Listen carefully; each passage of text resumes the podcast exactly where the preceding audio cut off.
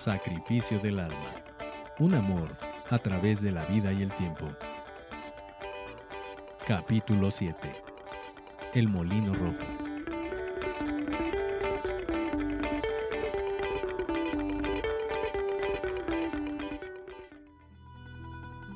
Ni Alejandro ni Alberto tuvieron fiesta de graduación.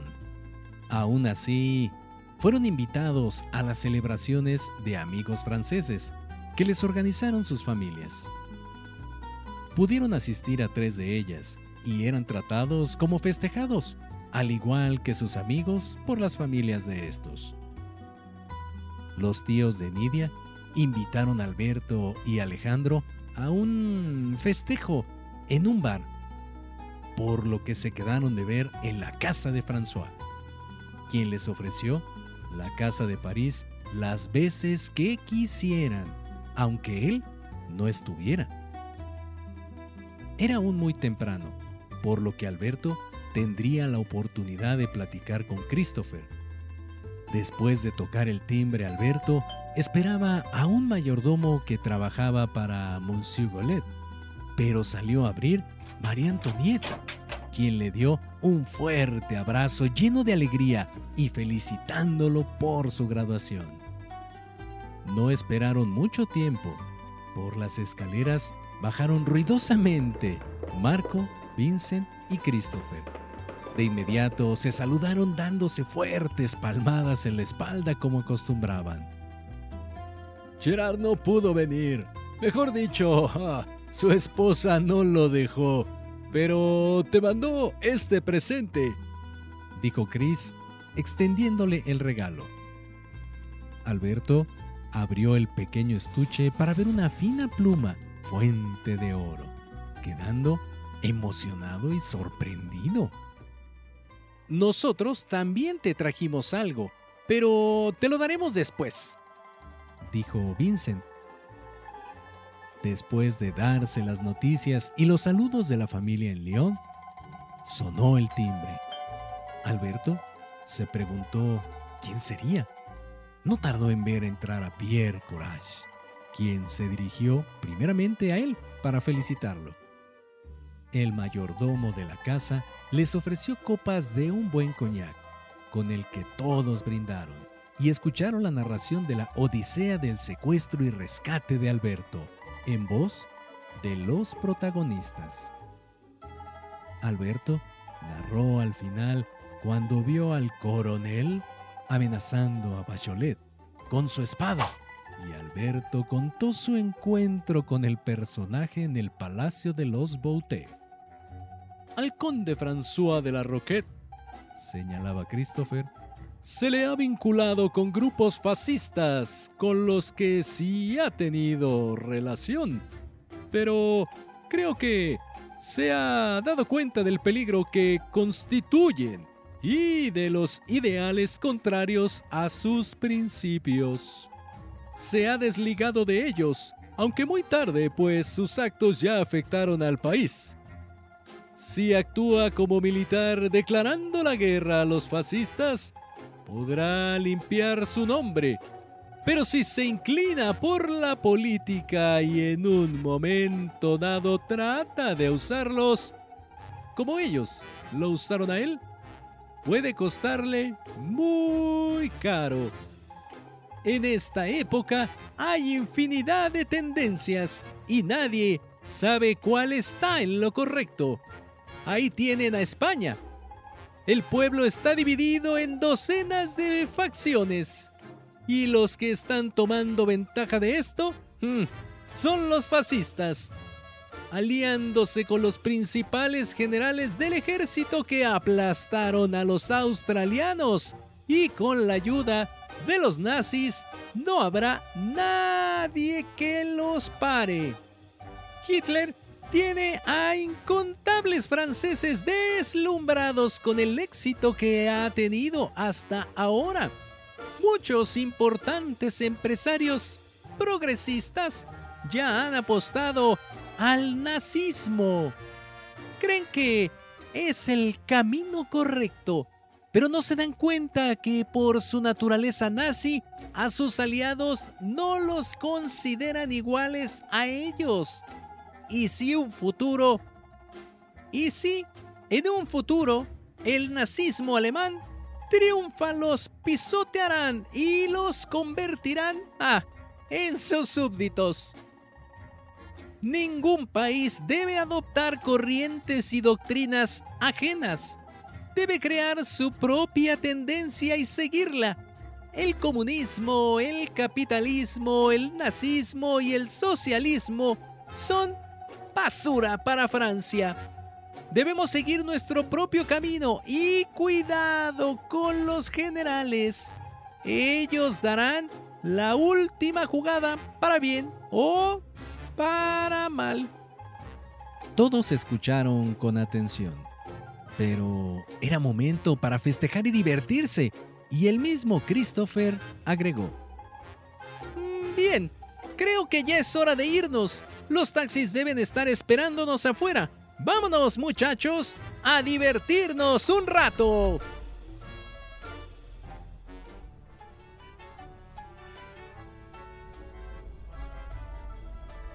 Ya en el taxi, Chris preguntó a Alberto si había recibido noticias de su padre, contestándole mm, que no. Tu país está muy lejos y el correo es lento, lo que me da el gusto de informarte algo sensacional.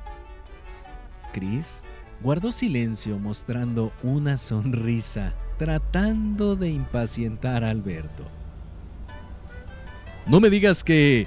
¿Acaso ya localizaron al materero? No solo eso.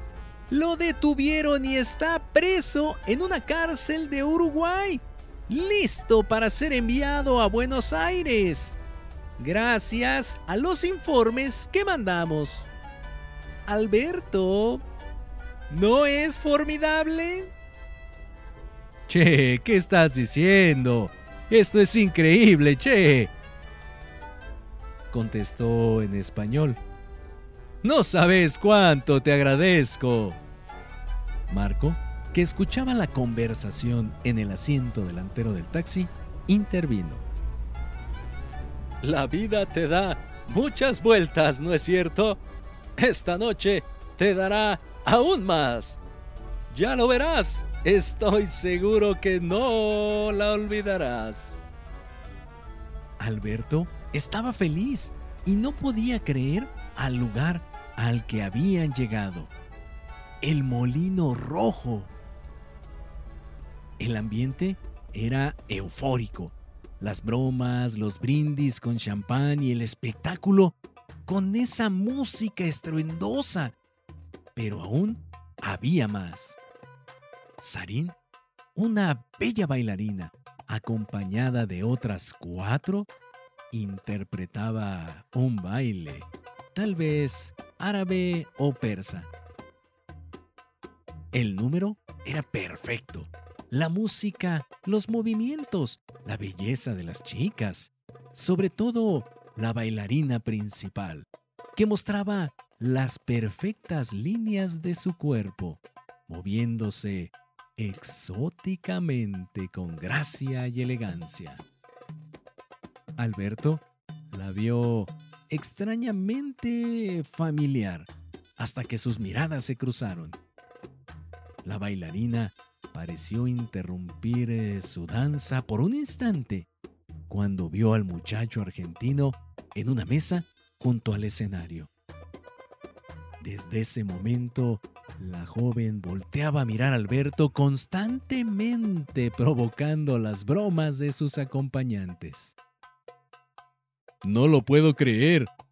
Esa es la chica de Marsella. ¡Qué coincidencia! ¿Cómo llegó aquí? Dijo muy sorprendido Alberto. Sarín, no es coincidencia contestó Christopher. Creo que te debo una disculpa. Déjame explicarte. Ayudé a la chica para sacarla del burdel y la recomendé con un empresario que yo conozco en este cabaret. Las cartas que le mandé dándole instrucciones y algo de dinero, las firmé, ah, con tu nombre. Así que, a su saber, tú eres su salvador.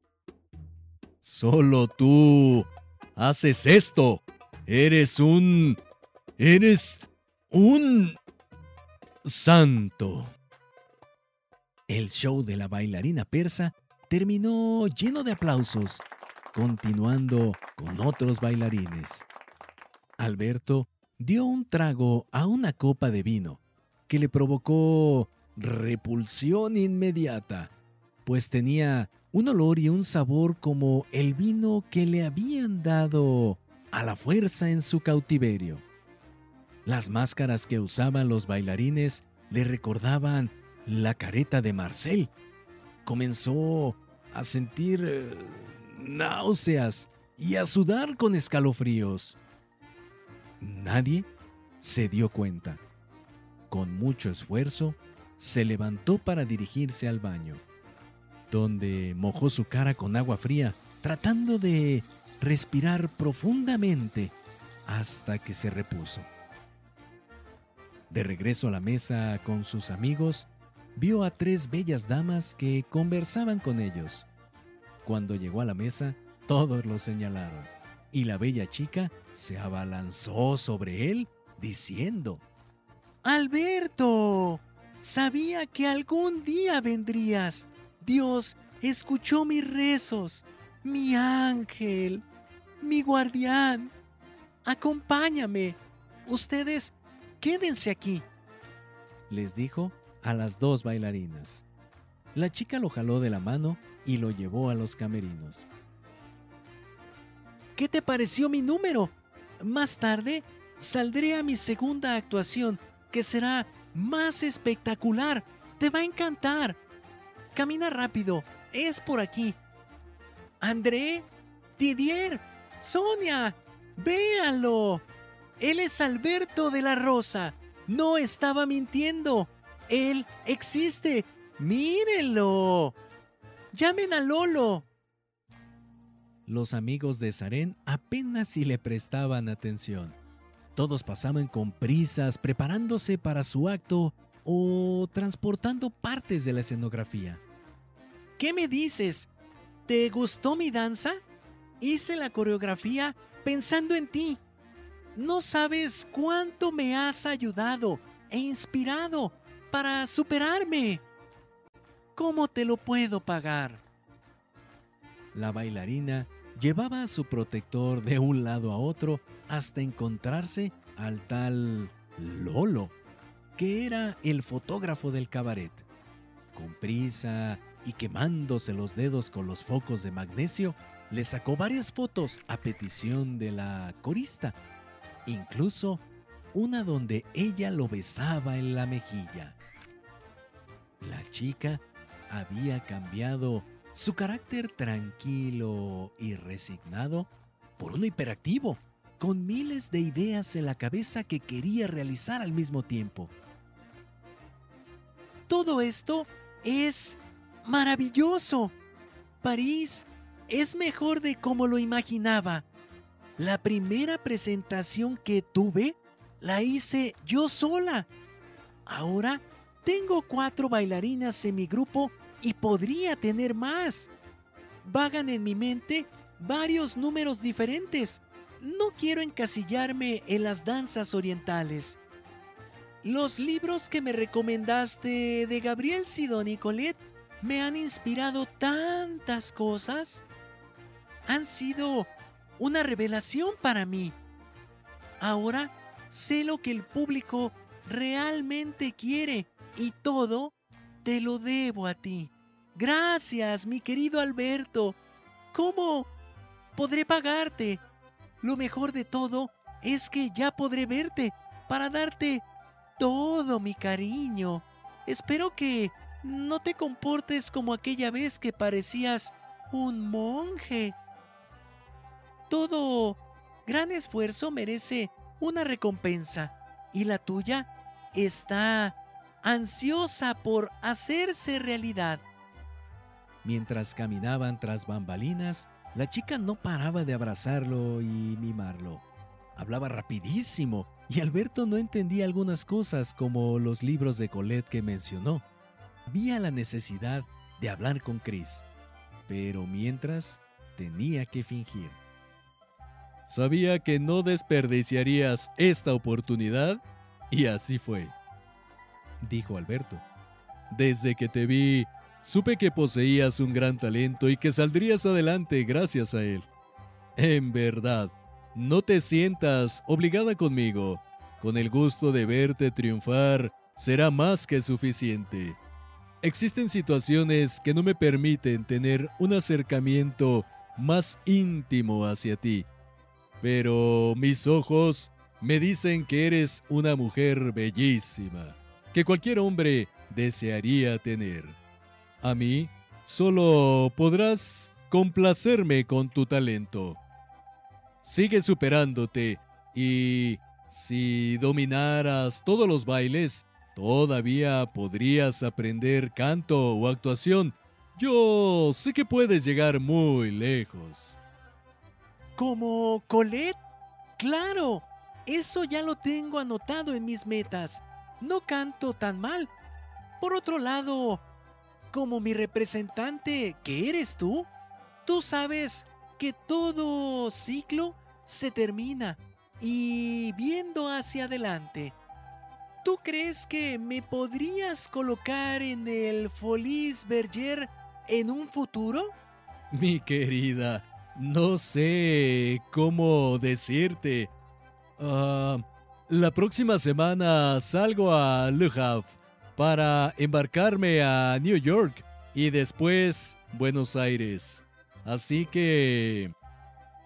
New York es magnífico. Consígueme algo por allá. Sería increíble. Eres mi ángel y sé que solo tú puedes lograrlo. ¿Escuchas eso?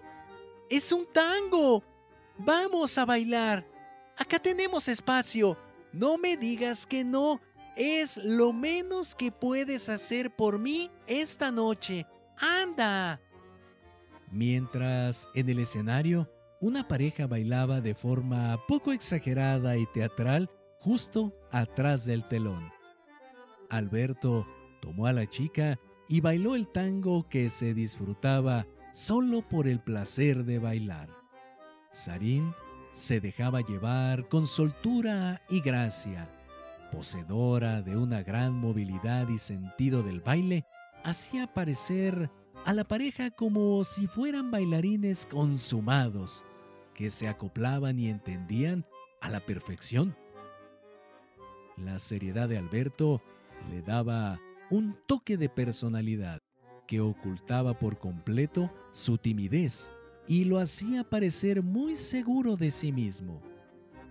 Los movimientos propios del baile lo acercaban a la distancia mínima de la bella chica, que sin que esto derritiera la barrera del hielo que se imponía él mismo, mas no así la bailarina que deseaba desesperadamente unir sus labios al hombre que aparentemente había cambiado su suerte. De regreso a la mesa, con sus amigos, una persona le llamaba la atención a las dos bailarinas que se habían quedado. Rápidamente, Sarín se las llevó a los camerinos, diciéndole al distinguido hombre que ella le explicaría más tarde. Alberto se dirigió a Chris y le dijo, Tienes que ponerme al tanto.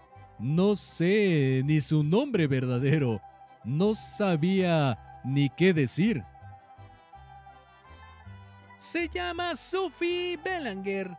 Nació en Argel. Su padre fue un general destacado en Argelia, que se casó con una bella bailarina argelina, que llevó a Marsella. Después fueron abandonadas por su padre, quien al parecer ya tenía una esposa en Niza. Su madre le enseñó el arte de bailar pero murió cuando Sophie tenía 17 años. Y aunque no lo creas, su máxima habilidad son las matemáticas. Pregúntale cualquier operación o problema de números y te sorprenderá. Tengo varias cartas que olvidé traértelas, pero mientras te pondré al tanto. No me las mandes, podría tener algún problema. Solo dime lo más importante. Christopher le platicó algunos detalles mientras veían el espectáculo. Alejandro estaba divirtiéndose como nunca en compañía de Vincent y Marco, que bromeaban y reían todo el tiempo. Sophie volvió a salir en otro número que celebraba desde la música de los 20 hasta la actual, de los 30 con fuerte influencia de las orquestas de Nueva Orleans, New York y Chicago. Su vestuario era impresionante en momentos y escaso en otros, pero su carácter y belleza la hacían sobresaltar del resto de las coristas. Con esa muestra de talento, Alberto y Christopher estaban seguros que Sophie o Sarin llegaría muy lejos, ya sin ninguna ayuda de ambos, aunque la corista hizo prometer a su ángel que le harían un favor. Alberto regresaría a Argentina con un gran cargamento de recuerdos en sus maletas, pero en su mente cargaría con la música que escuchó en ese viaje, el gusto por el acordeón, las dulces voces femeninas y la estruendosa música de las orquestas lo acompañarán por el resto de su vida.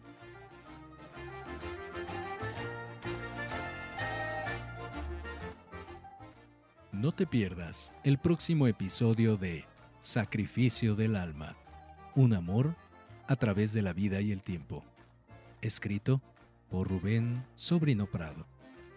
Esta obra está registrada y protegida por derechos de autor número 03 212 1025 1335 0700 01.